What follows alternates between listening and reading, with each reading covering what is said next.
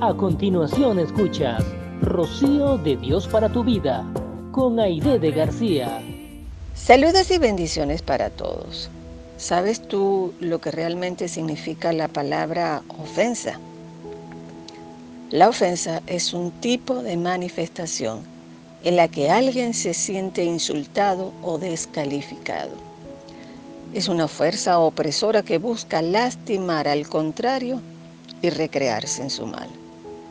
Si aceptamos las ofensas, si las dejamos entrar en nuestro corazón, entonces le estaremos dando un poder destructivo que nos puede hacer un gran daño de proporciones incalculables. Las personas ofendidas producen muchos malos frutos, como el dolor, enojo, ira, celos, pleitos, odio, envidia, murmuraciones y muchos más. Lo más peligroso es que muchas veces ni siquiera están conscientes de lo que les está pasando.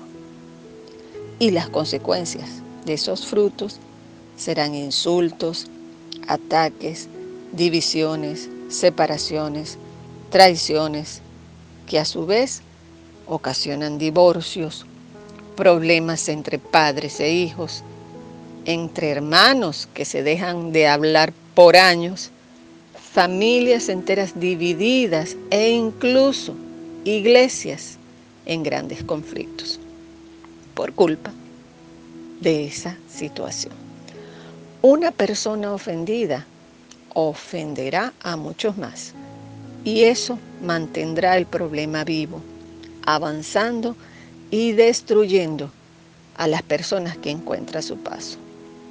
No es sencillo guardar la compostura cuando uno se siente ofendido, pero debemos saber que la ofensa es algo que nos vamos a encontrar en nuestro camino y no debemos permitir que entre, nos robe el gozo y contamine nuestro corazón. Para evitar los daños de las ofensas, en la Biblia se nos recomienda, en primer lugar, perdonar rápido. No dejes que el odio se entrone en tu corazón. Háblalo a tiempo, comunícate con sabiduría. Habla lo que te molestó, llama a esa persona y trátalo con ella.